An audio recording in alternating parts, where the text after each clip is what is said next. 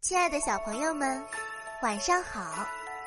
欢迎收听由雨田声文出品的《亲亲宝贝晚安故事》，我是主播木怡姐姐。接下来我会每天给你讲一个好听的故事，伴你入睡。今天我们要讲的故事是东爷爷。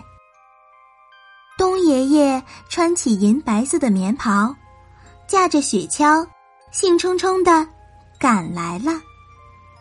东爷爷带给我们的礼物是漫山遍野飘飞的雪花，和像水晶一样纯洁的冰块。雪花不像暴雨那样喧闹吵嚷，也不借助霹雳闪电来壮自己的声势。只是争先恐后的覆盖在大地，为山河裹上银色的衣装。人们用冰块雕刻出各种动物、宫殿、人像，栩栩如生。他们还在冰块里放上各种颜色的小灯泡，然后用这些冰块搭成冰迷宫、冰滑梯、冰房子。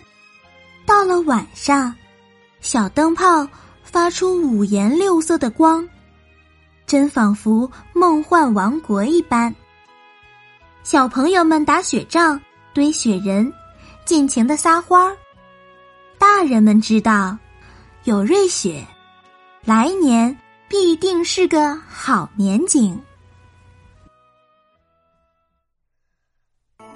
好啦。今天的故事讲到这里就结束啦，晚安，小宝贝们，愿你们每晚都能甜美入睡。